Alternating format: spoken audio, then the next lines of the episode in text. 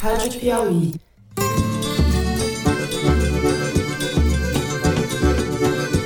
Olá, sejam muito bem-vindos ao Foro de Teresina, o podcast de política da revista Piauí.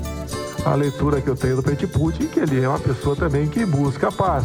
Mantivemos nossa agenda, por coincidência ou não, parte das tropas deixaram a fronteira, eu, Fernando de Barros e Silva, na minha casa em São Paulo, como sempre. Tenho o prazer de conversar com os meus amigos José Roberto de Toledo, aqui pertinho. Opa, Toledo! Opa, Fernando! Opa, Thaís! Bolsonaro também não pode faltar no nosso react, né? Esse é inimigo da República, o outro ali era adversário. Porque falar absurdo, mentir e ameaçar é com ele mesmo, esse daí, o senhor Jair Messias Bolsonaro. Thaís Bilenque também em terras paulistanas. Salve, salve, Thaís Bilenque. Salve, Fernando Toledo. Salve, salve, Brasil. A minha filha tá soterrada, a filhinha dele de um aninho e a mãe da minha filhada. Tá ali soterrada. É revoltante a nossa família que tá aí, ó. Cadê o cenário, Thaís? Na live que a gente fez na segunda-feira para os assinantes, pessoal, alguém observou que o cenário da Thaís era um deserto, era uma parede branca. E daí ela tá colocando uns livrinhos aqui atrás. Não é isso? É isso, ó. Temos um. Na verdade, é um livrinho. É um livro, exato. Um livro, um livro. Dostoiévski, justamente. Pelo menos ela Pronto, lê. Já fez, né? Posso tirar. É. Já fez. Pronto. Pelo menos ela lê. Bom, com Thaís Bilenque e com Dostoiévski ao fundo, nós vamos aos assuntos da semana.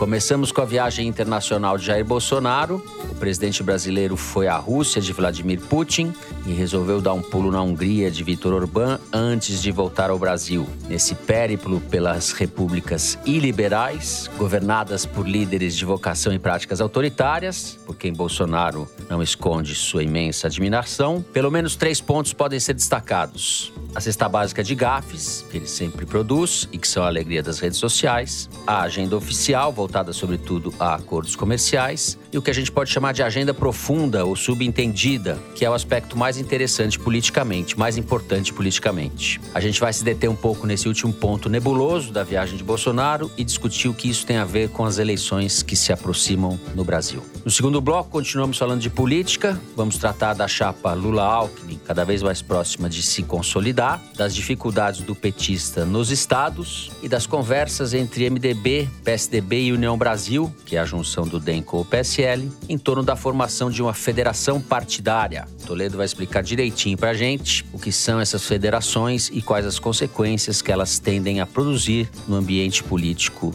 do país. Por fim, no terceiro bloco, vamos tratar da tragédia de Petrópolis. As cenas que vimos na cidade da região serrana do Rio são devastadoras. É uma tragédia que se reitera de tempos em tempos e que vem, em muitos casos, se agravando. Nelas estão misturadas a vulnerabilidade em que vivem as pessoas pobres no país com a vulnerabilidade do planeta diante do aquecimento global. Em ambos os casos, há omissão, imprevidência, cegueira e muitas vezes crimes por parte de governantes, daqueles que deveriam cuidar pelas cidades e a integridade das pessoas e aqueles que deveriam zelar pela saúde do planeta. Infelizmente é isso. Vem com a gente.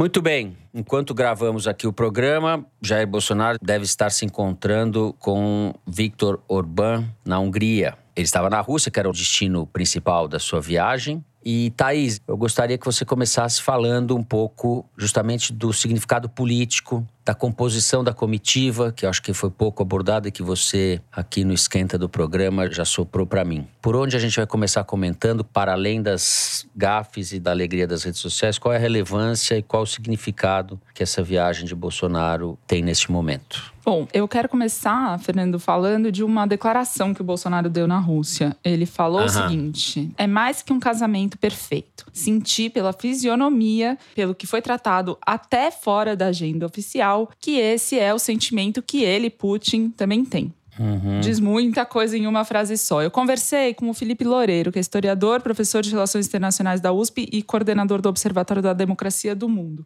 Ele conta o seguinte: a Rússia é um dos países, como a gente sabe, mais desenvolvidos no campo da segurança cibernética, né?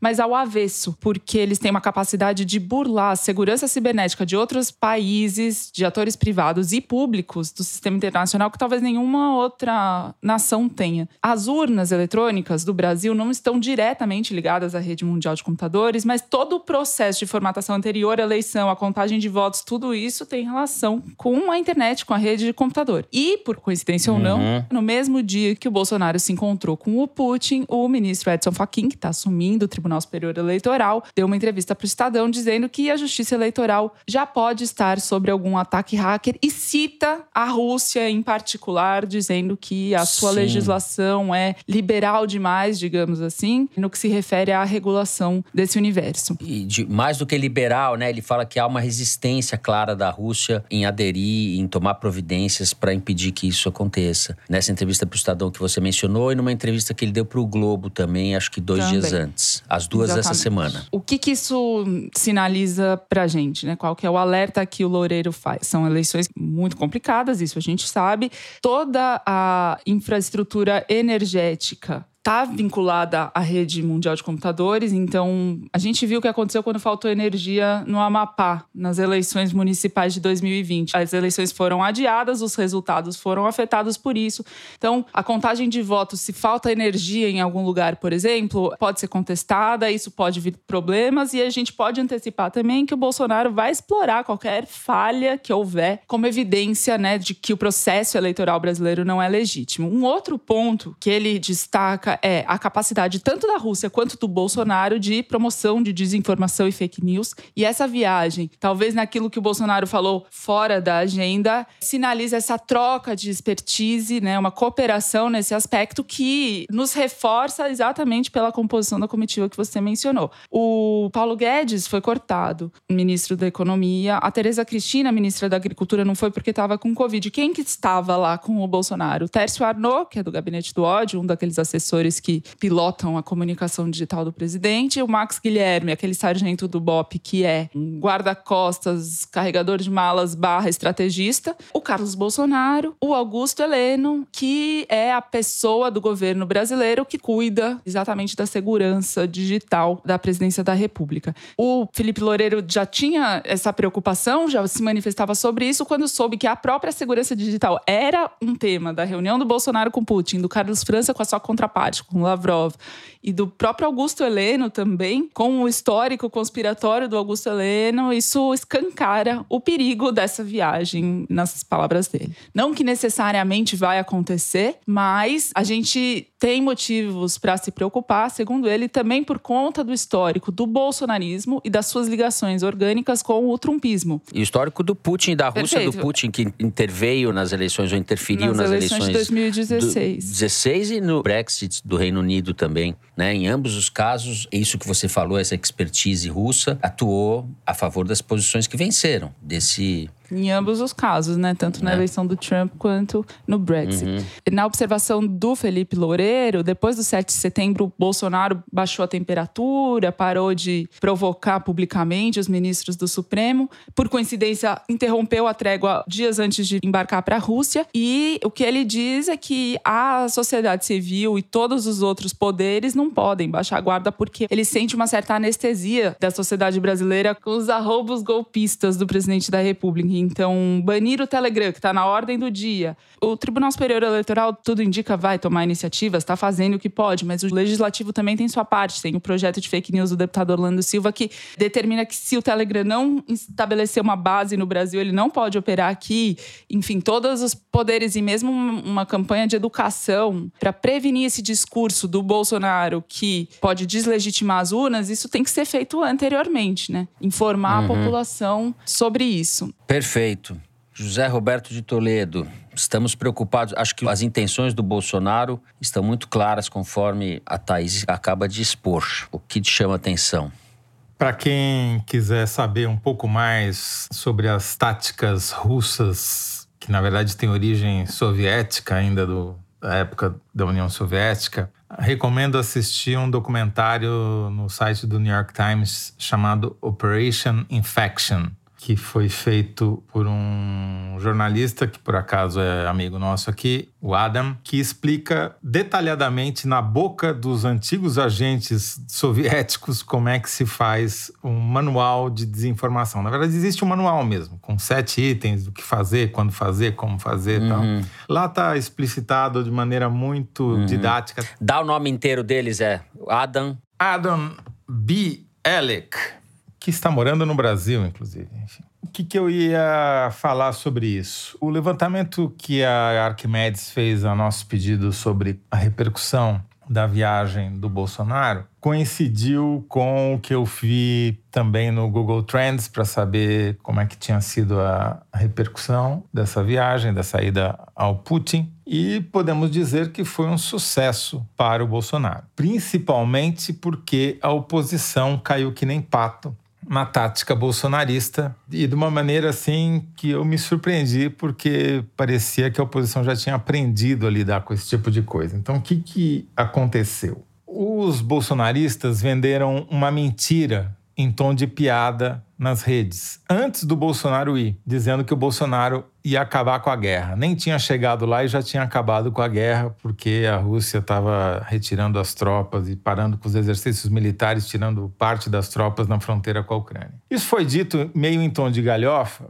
mas a esquerda, principalmente, comprou como se fosse uma tentativa de dizer a verdade, ou seja, uma mentira, e a imprensa repercutiu, ampliando o alcance da mentira. O resultado disso foi que a rede se dividiu nas manifestações meio a meio, o que para o Bolsonaro é uma grande vitória, porque ele costuma ter metade disso, costuma ter um quarto das manifestações favoráveis. Então, sob esse ponto de vista, foi uma vitória tática do Bolsonaro. Não adianta você ficar ficar dizendo que o Bolsonaro foi lá e ficou mais perto do Putin só porque ele cedeu às demandas uhum. do governo russo de fazer entregar o seu material genético e fazer a testagem russa para poder chegar perto do Putin naquela mesa ridícula, coisa que os governantes franceses e alemães não fizeram e por isso ficaram naquela mesa quilométrica de distância um entre o outro, porque não toparam.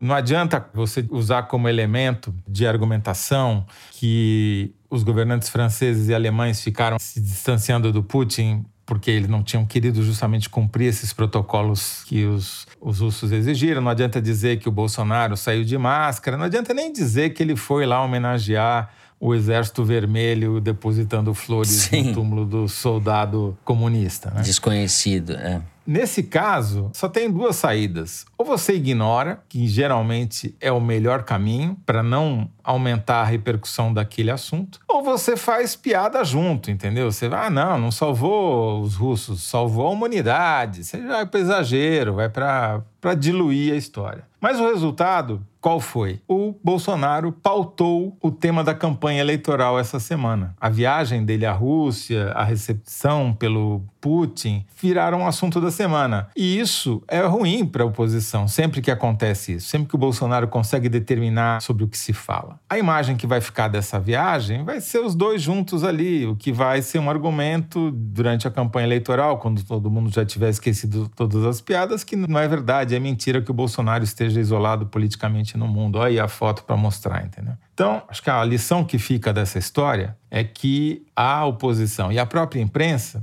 precisam uhum. Aprender a lidar com esse tipo de armadilha de comunicação que o Bolsonaro cria desde sempre, né? A eleição, a campanha de 2018 inteira foi assim, o governo inteiro foi assim. Em alguns casos a imprensa aprendeu, deixou de dar ibope, ficar lá confinada naquele curralzinho na porta do Palácio do Alvorada, onde só servia para fazer propaganda das ideias e dos temas que o Bolsonaro queria discutir. E precisamos nós da pauta da eleição. Tem que falar do quê? Tem que falar dos problemas do governo, tem que falar das misérias. Em vez de falar da viagem dele à Rússia, tínhamos que estar falando de ele não ter viajado a Petrópolis para prestar solidariedade a mais uma cidade vítima de um desastre natural. Como ele não foi à Bahia, como ele aqui em São Paulo só sobrevoou para tirar um sarro do Dória, e como não foi de novo agora a Petrópolis.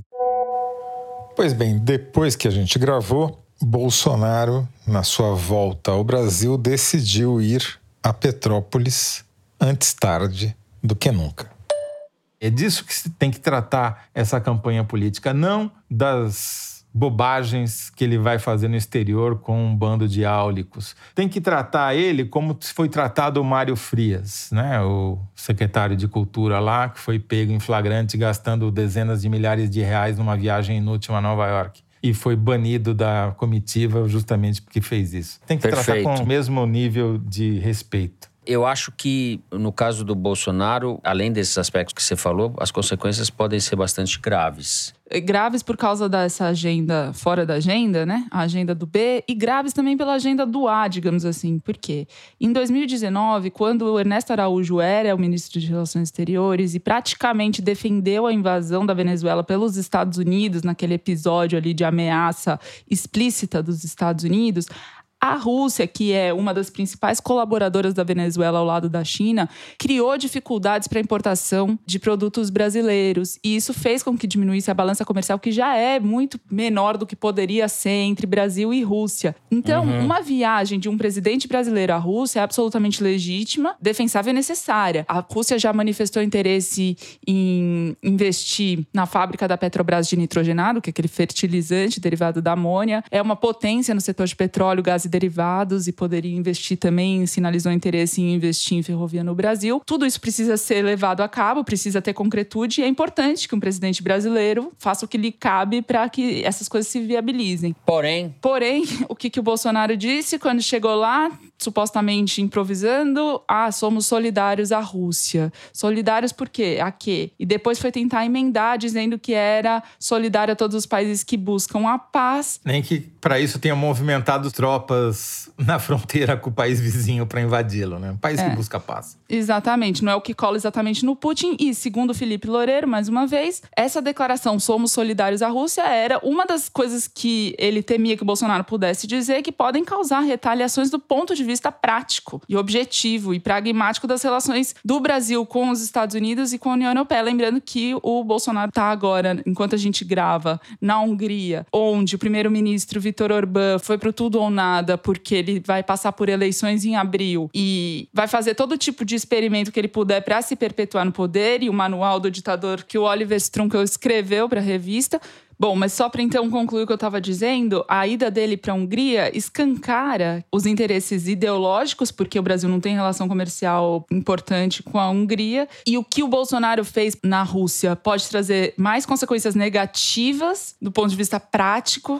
das relações do Brasil com a União Europeia e com os Estados Unidos do que eventualmente uma ida dele poderia trazer de benefício com a Rússia no meio de um cenário tumultuado como o que é o atual. Só para a gente pontuar como a posição do Bolsonaro Bolsonaro é oportunista. Porque ideologicamente, ele deveria estar fechado com o batalhão Arzov ucraniano, que pressiona o governo da Ucrânia, que é um batalhão nazista, de tendências nazistas. Estaria muito mais próximo ideologicamente desse batalhão Arzov, que já veio recrutar brasileiro aqui no sul do Brasil para lutar lá, do que com os comunistas e ex-comunistas. Vamos lembrar que o Putin era um agente da KGB, né? da FSB, que foi a sucessora da KGB após o fim do comunismo. Então, ideologicamente, ele deveria estar do lado ucraniano da história. Né? Porém, não adianta nada o cara ir visitar o presidente da Ucrânia, né? E o Putin usou isso para também fazer propaganda a seu uhum. favor e mostrar que não está isolado politicamente. Né? Perfeito. A sensação que a gente tem como saldo da semana é de demonstração de força do Bolsonaro, de preocupação pelas sinalizações do que vem certamente ou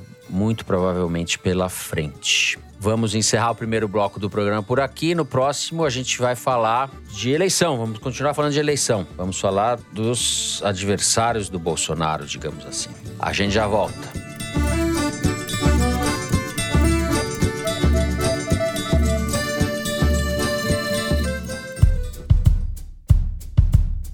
Combater as mudanças climáticas é um compromisso urgente e que precisa da colaboração de todos os setores da sociedade. O iFood acredita que as empresas de sucesso elas precisam assumir papel que vai além dos negócios, né? André Borges, head de sustentabilidade do iFood. Tem um impacto direto aí com as entregas das motos Então, o iFood tem uma meta de até 2025 ser uma empresa carbono neutra, além de neutralizar, reduzir nossa pegada de carbono. Para alcançar essa meta, o iFood já está atuando em diversas frentes. Primeiro, na adoção de modais limpos para reduzir as emissões de CO2 nas entregas, também na compensação das emissões por meio de compras de crédito de carbono. O iFood acredita que a mudança compensa.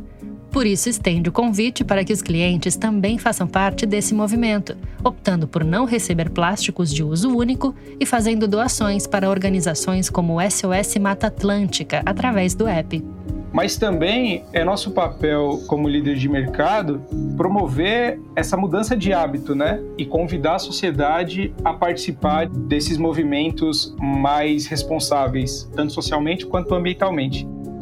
O iFood leva a transparência a sério. Por isso, abrimos as portas da nossa cozinha para você saber mais sobre o nosso relacionamento com a sociedade, com os clientes, entregadores e restaurantes.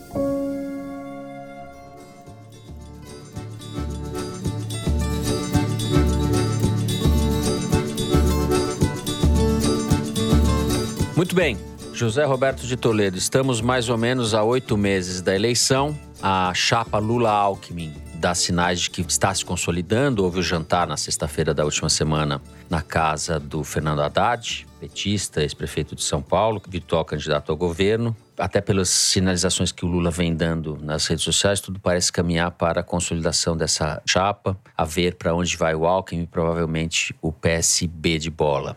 Houve movimentações dos outros partidos, essas conversas entre PSDB, MDB e União Brasil para formar uma federação partidária. Como a gente falou do Bolsonaro no primeiro bloco, parece também que ele está mais do que nunca no jogo. Oito meses é muito tempo, mas ao mesmo tempo as coisas vão se delineando. A chamada terceira via, ou a via do acostamento, como você gosta de dizer, parece empacada qual é o destaque da semana, Zé? O destaque da semana, aquilo que os ouvintes esperam a semana inteira para ouvir você falar. Eu não vou nem pelo destaque, Fernando. Eu acho que eu vou tentar traçar, digamos assim, o campo de batalha em que vai se dar essa eleição e que está cada vez mais claro, pelo menos aos meus olhos, qual que é o desenho de organização dos atores aí, né? Então você tem dois contendores principais, obviamente, Bolsonaro e Lula cada um com um discurso diametralmente oposto um ao outro. O Lula tendo que fazer o discurso de agregar, de juntar, de unir, daí a sua vice-presidência na chapa para o Geraldo Alckmin, um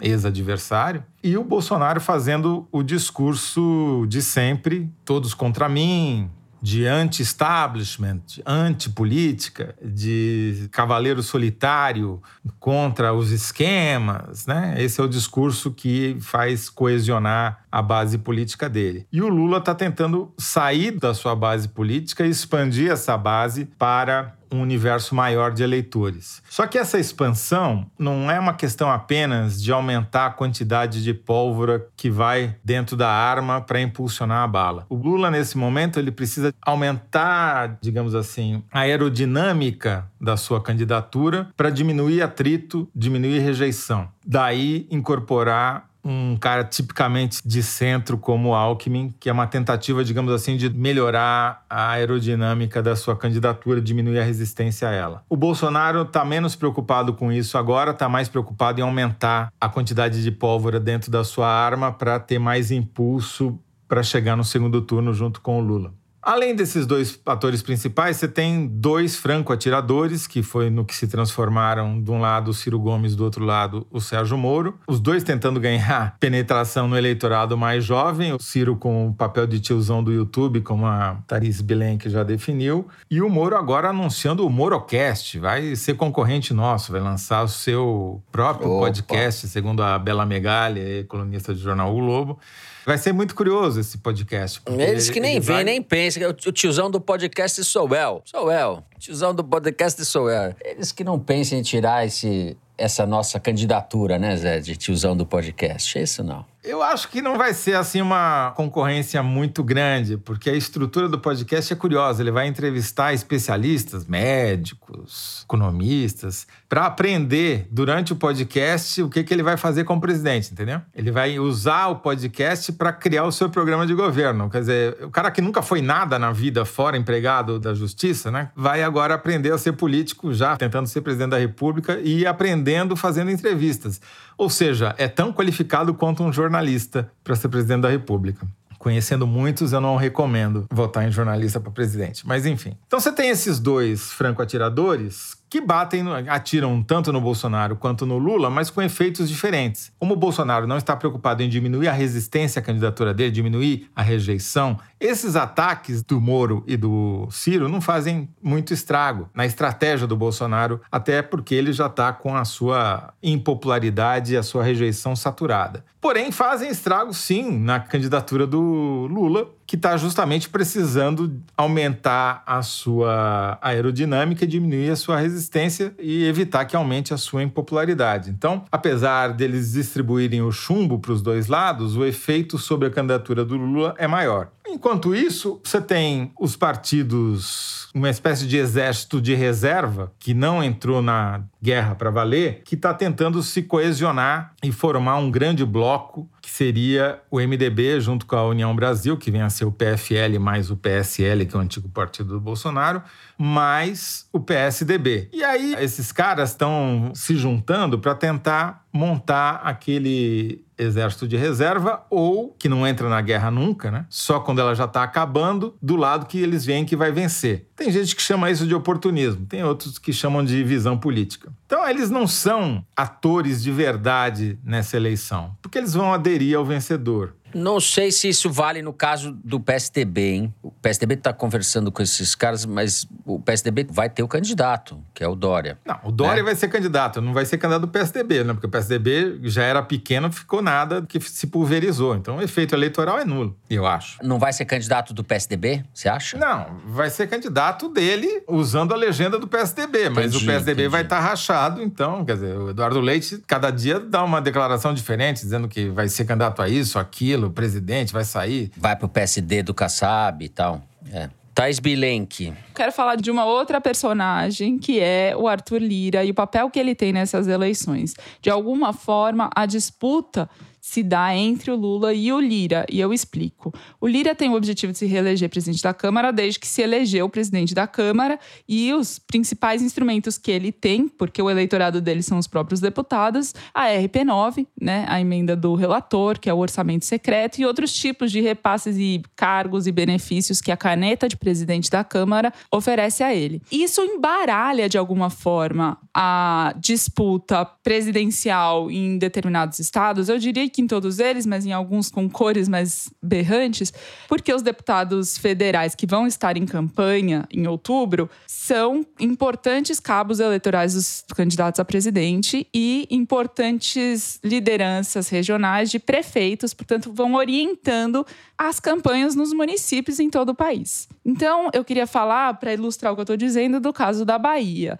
O governador Rui uhum. Costa do PT, do PT do Lula, tem um vice que é o João Leão. O João Leão é o chefe do PP, do Partido Progressista do PP. Eles têm uma composição já sólida com o PSD do Kassab e o Otto Alencar, que é o senador, é o principal representante, a principal figura do, do partido na Bahia. O filho do João Leão é o Cacá Leão, que é um deputado federal muito próximo ao Lira e foi muito beneficiado pelas emendas do relator, mas também por relatorias importantes que dão visibilidade para ele na Câmara, como essa agora aprovada essa semana, para aumentar a idade máxima de indicação de um ministro do Supremo, enfim, tem protagonismo na Câmara que é absolutamente prerrogativa do presidente da Câmara. Na Bahia, o PT tinha decidido lançar o Jacques Wagner a candidato a governador outra vez, ele é senador no momento. O Rui Costa tinha o compromisso com o Wagner de ficar até o final do mandato para passar o bastão direto para o Jacques Wagner e o Otto Alencar termina o mandato dele para o Senado agora, ele seria candidato à reeleição, mas o PP justamente do João Leão, estava sem lugar nessa chapa. E o PP é um, um ator muito importante nessa coligação por toda a sua uhum. capilaridade e fundo eleitoral, tempo de TV. Aí a situação estava caminhando nesse sentido, até que o Jacques Wagner fez uma reunião com o Lula, chamou o Otto Alencar, o Rui Costa, que passou a querer dizer que é, ia ser candidato ao Senado e aí teria que sair do governo antes de acabar o mandato. Fizeram reunião com o Lula e chamaram o João Leão para participar. E eles agora vão ter que equacionar todos os interesses e a solução que foi inicialmente aventada era então que o Rui Costa sairia para ser candidato a senador, o João Leão se contentaria com um mandato tampão e aí indicava alguém para ser vice na chapa majoritária, e isso já manteria o PP nessa coligação, e o Otto Alencar sairia ao governo do estado. Mas o problema é justamente o Otto Alencar, porque é muito difícil disputar com a ACM Neto, que por causa do União Brasil ter a maior fatia do fundo partidário e ter tido uma gestão muito bem avaliada na prefeitura de Salvador, ele disputar com a ACM Neto é muito complicado, eles vão ter que se entender, mas a questão toda é: o PP do Arthur Lira, nessa condição de estar tá com um pé em cada canoa, eles são bolsonaristas em Brasília e petistas na Bahia,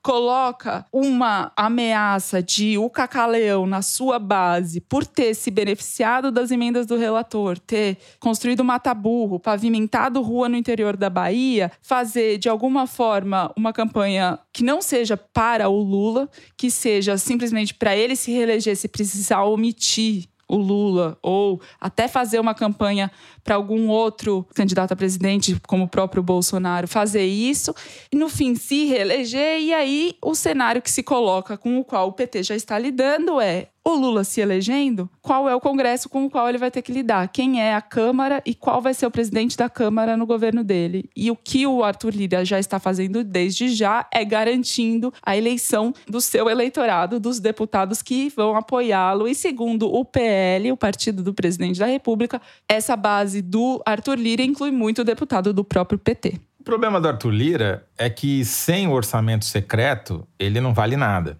politicamente falando. E isso depende, obviamente, de uma boa relação com o governo federal. Se o presidente for o Lula, vai ser mais difícil para ele conseguir o volume de recursos que ele conseguiu com o Bolsonaro, que entregou 100% do governo ao fisiologismo, quebrou as duas pernas e as duas mãos do seu ministro da Economia. Né? O que a gente vê nessa eleição também, que é um aspecto que eu falei lá no Foro de Teresina ao vivo na segunda-feira para os assinantes, é essa mudança na percepção do eleitorado que acaba definindo o pano de fundo da campanha. Então a gente está tendo 34%, segundo o IPEC, né, o antigo IBOP, dos eleitores brasileiros declarando preferência pelo PT, que é a maior taxa desde abril de 2013, antes das manifestações, quando chegou a 36%. Isso tem um impacto direto, principalmente nas regiões onde o PT está mais popular, como é o caso do Nordeste, e aí o exemplo da Bahia cai perfeitamente, onde é quase 50%, 47% de preferência pelo PT no Nordeste, e tem muito menos impacto no Sul, onde essas preferências são de apenas 22%. No Sudeste, está na média do Brasil.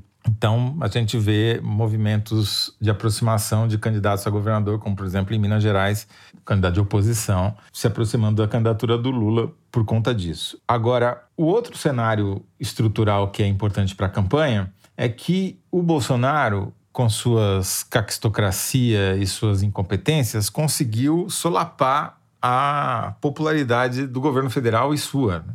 Então, tem uma outra pesquisa inédita do IPEC, que é o Índice de Confiança nas Instituições, que mostra isso claramente. No seu primeiro ano de governo, ou seja, lá em meados de 2019, uhum. o Bolsonaro tinha 48% de confiança na figura do presidente da República. Não nele em si, mas na figura do presidente. E no final do ano passado, final de 2021, já tinha caído para 32%. Ao mesmo tempo, você vai dizer, não, mas isso é um fenômeno que atrapalhou todos os políticos. Não é verdade.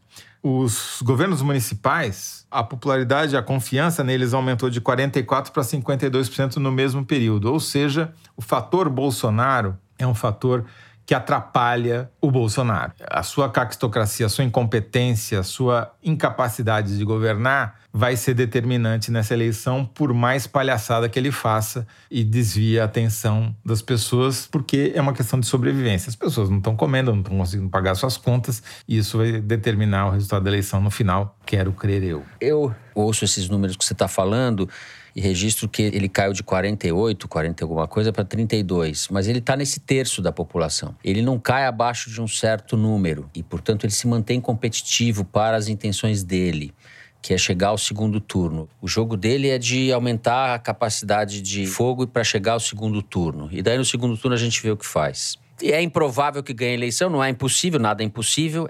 É muito provável que tente melar a eleição, de várias maneiras. Para isso ele precisa perder de pouco. É, precisa perder de pouco, exatamente. 60 40 para ele seria uma vitória enorme. 60 para Lula, 40 para ele. É ele com 40% da população. Corroborando o que você está dizendo, uhum. essa consulta que o filho dele, Eduardo Bolsonaro, fez à Justiça Eleitoral, perguntando do nada se a justiça ia exigir passaporte vacinal para poder votar, é obviamente uma construção de discurso para solapar a credibilidade da justiça eleitoral, dizendo que está perseguindo o eleitorado do Bolsonaro, onde está a maioria das pessoas que não querem se vacinar, e com isso construir já uma, um discurso para não aceitar o resultado. Muito bem, Thais Bilenque, você vai ter que falar um pouco de federações. Não sei como a gente vai entrar com esse assunto aqui, sem matar os eleitores de tédio, de sono. Não, não é tão tedioso, sabe? Porque a federação partidária está se tornando um instrumento importantíssimo para o PT do Lula garantir essa base aliada robusta no Congresso, na Câmara uhum. dos Deputados em particular, no ano que vem.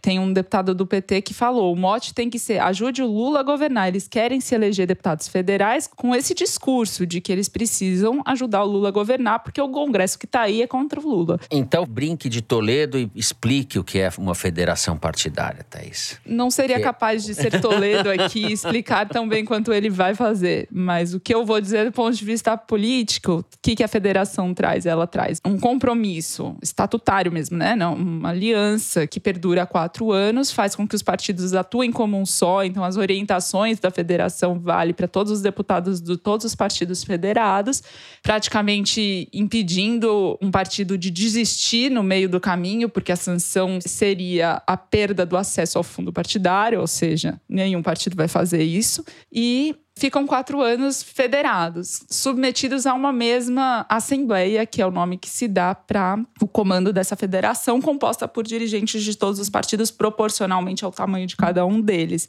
Segundo o líder do PT na Câmara, Reginaldo Lopes, a federação que o PT tenta construir com o PSB, com o PV, com o PCdoB e com o PSOL pode eleger no mínimo 150 deputados, que é o tamanho da oposição hoje no Congresso atual. É insuficiente para um governo tocar sua agenda ainda com só isso de deputados, mas já é um começo para começar o mandato em 2023. A Thaís falou muito melhor do que eu falaria o que é uma federação, só acrescentando que ela lembrou na nossa live de que vale por três eleições, no caso duas eleições presidenciais para o Congresso e uma eleição municipal no meio, né? O que a União Brasil mais MDB e PSDB estão fazendo provavelmente é um movimento para, se der tudo certo, que não é fácil, reconquistar a presidência da Câmara e do Congresso, né? Porque se eles conseguirem eleger uma bancada grande, que são partidos grandes, uhum. poderiam fazer frente ao Arthur Lira e, através dessa federação, reconquistar, manter um mínimo de unidade, fidelidade partidária e ter os votos necessários para eleger o presidente da Câmara, que vai ser, como sempre,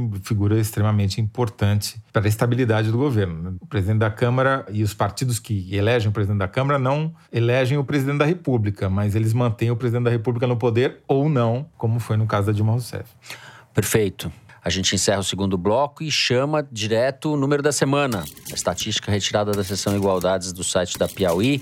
Mari Faria, diga lá, qual é o número? Fernando, o número da semana é 89%. A taxa de aceitação de pedidos de refúgio para o Brasil foi de 89% entre 2016 e 2021. Para se ter uma ideia, na Alemanha, país europeu que mais recebeu refugiados na última década, só 63% dos refugiados tiveram asilo concedido no mesmo período. Mas a diferença de fluxo entre os dois países é enorme. O Brasil acolheu 49,8 mil refugiados desde 2016, enquanto a Alemanha aceitou um milhão de pessoas. Também desde 2016, a população de refugiados no Brasil sextuplicou. É um reflexo da migração mais intensa dos venezuelanos na fronteira com Roraima. Os venezuelanos estão entre as 66 nacionalidades que migraram para cá. Eles são sírios, bolivianos, haitianos e congoleses, como a família de Moise, assassinado no Rio de Janeiro.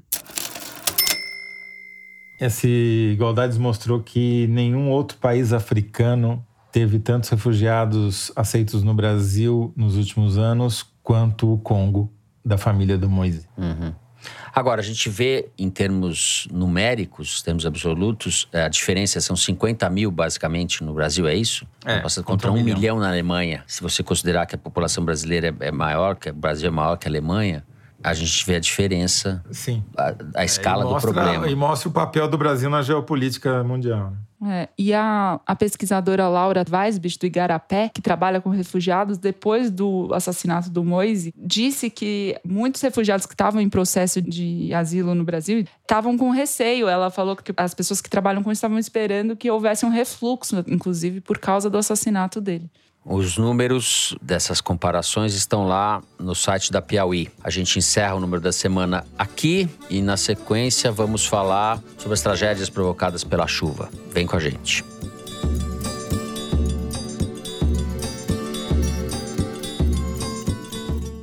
Assine a Piauí exclusivamente digital. Ganhe acesso a conteúdos da revista e do site, além de descontos em eventos da Piauí e descontos em ingressos dos nossos parceiros. Você que está acompanhando o Foro de Teresina, assinante digital, tem acesso exclusivo a edições especiais do podcast de política da revista Piauí. Assine a Piauí Digital. É conteúdo que não acaba mais.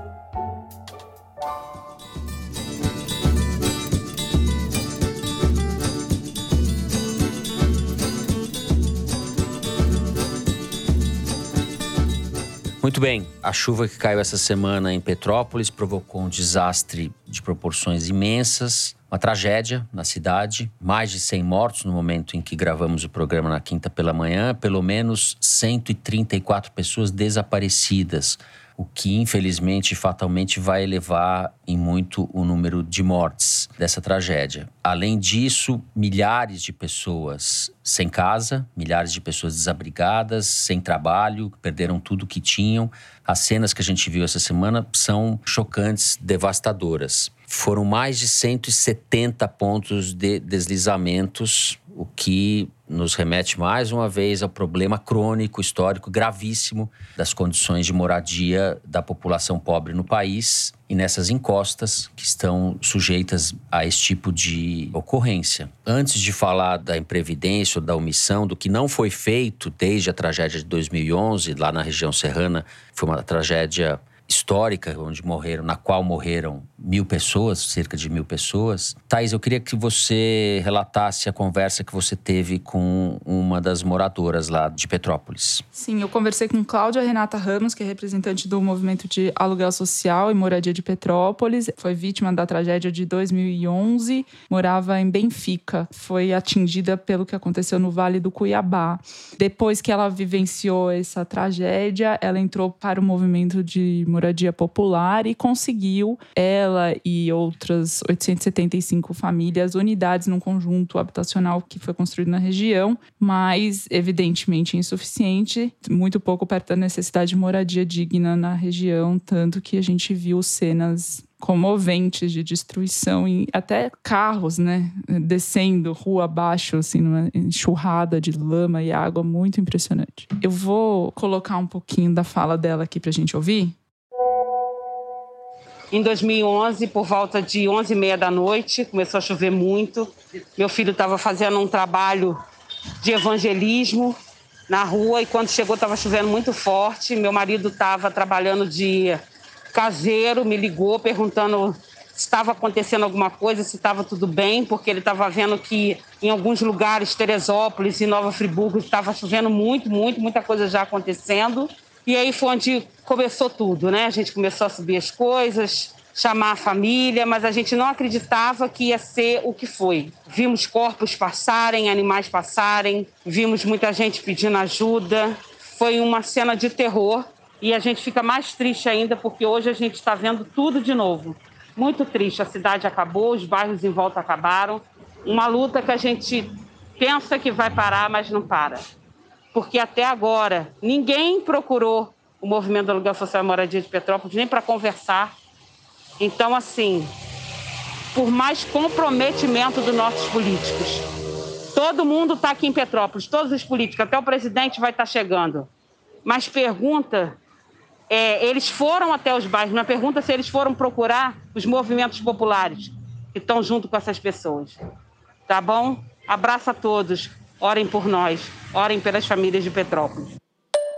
Ela contou que depois de 2011, ela foi atrás do governo do estado, já foram para Brasília duas vezes, que, enfim, por ser uma região montanhosa com esses problemas, eles queriam um, uma política diferenciada de habitação, nunca conseguiram nada e diz que tem 234 áreas de risco mapeadas antes dessa tragédia atual na região, que agora deve ser muito mais, e mesmo assim só vem dinheiro na hora que a calamidade pública já foi decretada, e esse dinheiro vai para lugares que não necessariamente atendam as famílias que estão perdendo tudo, inclusive os seus. É muito chocante tudo isso, né? As pessoas vivem ou dedicam a vida para não serem soterradas. Parece uma verdade, mas é exatamente isso. Elas vivem sob ameaça permanente e esse tipo de coisa vai se repetir. A gente sabe que isso vai se repetir de alguma maneira, enfim, a gente espera que não, mas a gente sabe que sim. Esse é o verdadeira tragédia brasileira, né? Vai se repetir, vai se repetir cada vez com mais frequência e intensidade. E já está acontecendo uhum. esse fenômeno. Não é uma previsão baseada apenas em estatísticas e números frios. Não. São pessoas que já morreram e já perderam tudo. Vamos lembrar que Petrópolis teve um desastre muito parecido em 1988, depois teve um muito parecido em 2011, ou seja, um intervalo de mais de 20 anos entre um e outro, e agora em 2022, um intervalo de 11 anos, ou seja, reduziu a metade o tempo entre uma catástrofe e outra. E isso vai muito ao encontro dos estudos científicos mostrando que o aquecimento global acentua esses eventos catastróficos climáticos. Choveu em Petrópolis 260 milímetros em 24 horas. Imagina o seguinte: pega a área do município, imagina um palmo de uma mão bem grande, estendido, é o que choveu de água, caiu de água nessa área inteira, como se fosse assim uma piscina monstruosa com um palmo de água e descendo morro abaixo. Esses fenômenos, eles deveriam ser raros. Fui estudar um pouquinho o que, que é essas cenas que a gente viu, aquelas cenas chocantes da enxurrada descendo as ruas. O que, que acontece ali? É um fenômeno muito mais complexo e com impactos muito maiores do que um deslizamento de terra ou uma queda de barreira. São as chamadas corridas de detritos. Isso acontece porque, quando chove uma quantidade absurda num período curto de tempo numa área restrita, que foi exatamente o que aconteceu em Petrópolis, isso provoca uma saturação do solo nestas encostas íngremes. Então, os poros da terra, aqueles espaços vazios entre os grãos de terra, entre os pedaços de terra, são naturalmente ocupados por ar, eles são saturados de água e isso muda completamente o comportamento do solo, diminui a força de sucção que existe para manter a coisa no lugar e o comportamento passa a ser quase como de um líquido, não a de um sólido. E aquilo cai de repente, você tem uma fratura no terreno e toda essa massa liquefeita de solo vai com todos os detritos de uma vez só para baixo. Isso vai para canais, uma calha de escoamento. No caso ali de Petrópolis, a gente viu as ruas, né? E vai levando tudo que tem na frente e nas margens, vai aumentando com isso o volume de detritos que vai descendo em velocidades de até 70 km por hora. E tudo isso vai acabar se depositando no fundo do vale, obstruindo as vias de acesso, entulhando os rios, né? Esse fenômeno, chamado corrida de detritos, são fenômenos que deveriam ocorrer a cada 20 anos, pegando a série histórica. Só que eles estão se tornando cada vez mais frequentes, no caso de Petrópolis agora já aconteceu no intervalo de 10 anos o mesmo fenômeno,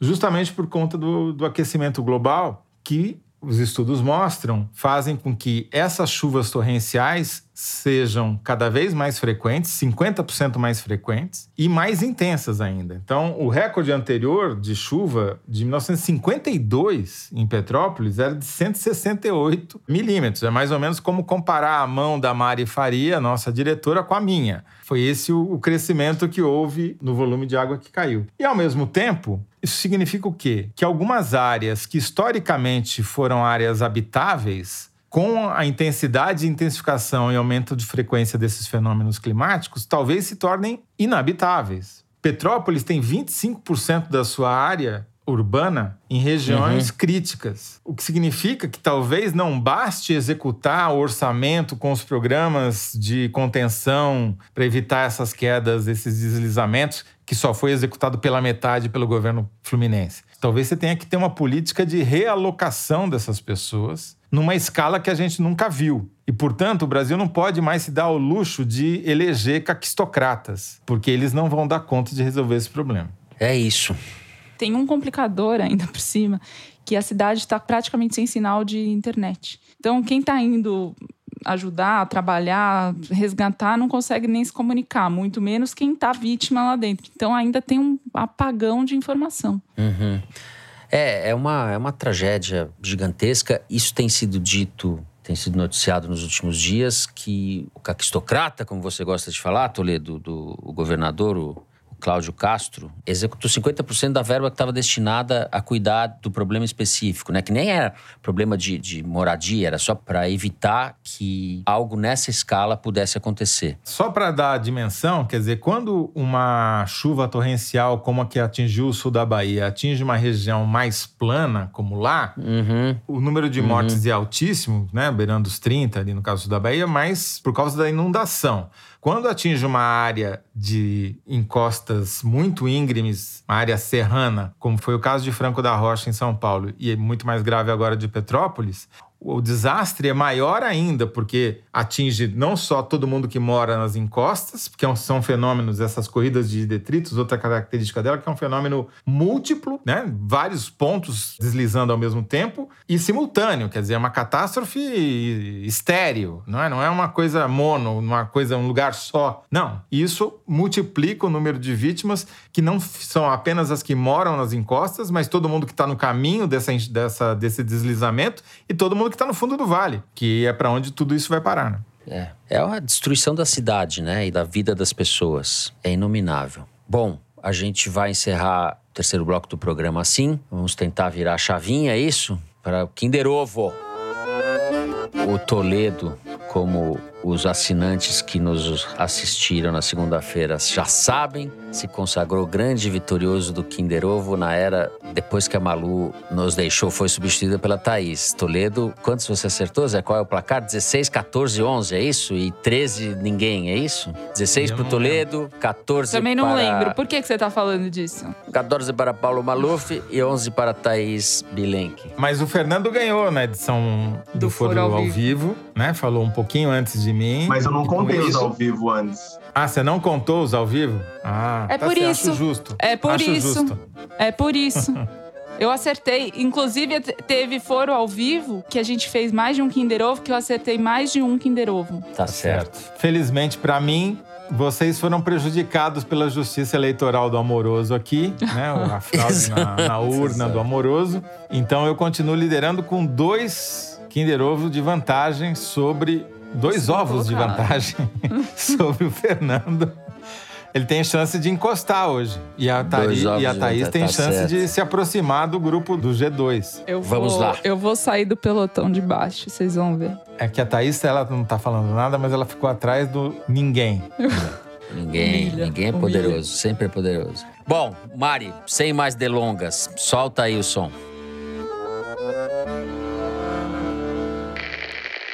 Três anos e pouco de governo, dois vivendo pandemia. Nós fizemos reforma da Previdência, lei do contribuinte legal, é o marco do saneamento que vai transformar o Brasil, lei das agências, autonomia do Banco Central, nova lei de falências. Então, o Brasil do futuro está sendo plantado agora. É por isso que a gente tem que ter fé, a gente tem que ter coragem e acreditar que o nosso futuro vai ser diferente. É o Tarcísio, não? Ministro da Infraestrutura, é isso? É infraestrutura que chama a cara dele? Futuro governador de São Paulo? Futuro governador de São Paulo.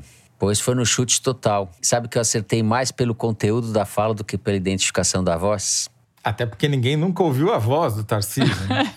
tá, exato. A gente achou que ele fosse uma entidade, uma fake news, né? É, um, ah, é uma entidade. Ele é figurante de live do Bolsonaro. Fica ninguém, ali só fazendo número. Exato. Ninguém nunca ouviu a voz. E, e ele é aqueles figurantes inexpressivos também, né? Que você não percebe a pessoa tal. Por isso que as pessoas acham que é competente. É porque é uma coisa que não aparece. Alguém tentando falar de forma razoável sobre essa monstruosidade que é o governo Bolsonaro, é isso, só podia ser esse sujeito. Bom, nada disso importa. O que importa é que eu continuo liderando por um ou de diferença. Então é isso. Ministro da Infraestrutura Tarciso Gomes de Freitas entrevista o deputado Eduardo Bolsonaro no YouTube. É isso. Que época. Que século. Bom, missão cumprida com o Tarcisinho. Vamos para o Correio Elegante, que é a hora em que vocês nos escrevem, o momento em que vocês falam aqui conosco. Eu vou começar com o e-mail da Kelly Luquezzi. Toledão, por favor, use sua melhor voz de trovão para mandar esse recadinho pro meu marido. Eu e meu marido Magnus moramos em Vancouver, no Canadá, há quase seis anos e no dia 14 de fevereiro, ao voltar do trabalho, dei de cara com ele todo o pimpão, dizendo que comprou de presente de Valentine's Day a mais que necessária assinatura digital da Piauí. Minha felicidade só não foi maior do que o meu desespero por ter esquecido completamente a data. Muito capitalista, mas que para um relacionamento de 17 anos, às vezes se justifica para manter acesa a chama do amor. Ela esqueceu que era Dia dos Namorados. Por isso preciso que o Toledo salve a minha barra e mande um Happy Valentine's Day pro Mano, que não é o Brown, é o Mano, como meu presente de Dia dos Namorados. Esse presente será tão apreciado pelo maridão que já me garanto pelos próximos cinco anos. Então, salve a Kelly e fala pro Mano aí, Zé. Não, ela pediu o Toledo e levou o Fernando, que significa que vai durar por 10 anos esse presente de Dia dos Namorados que ela conseguiu do Furo de Teresina. É, mano, continua firme aí. Beijo para vocês.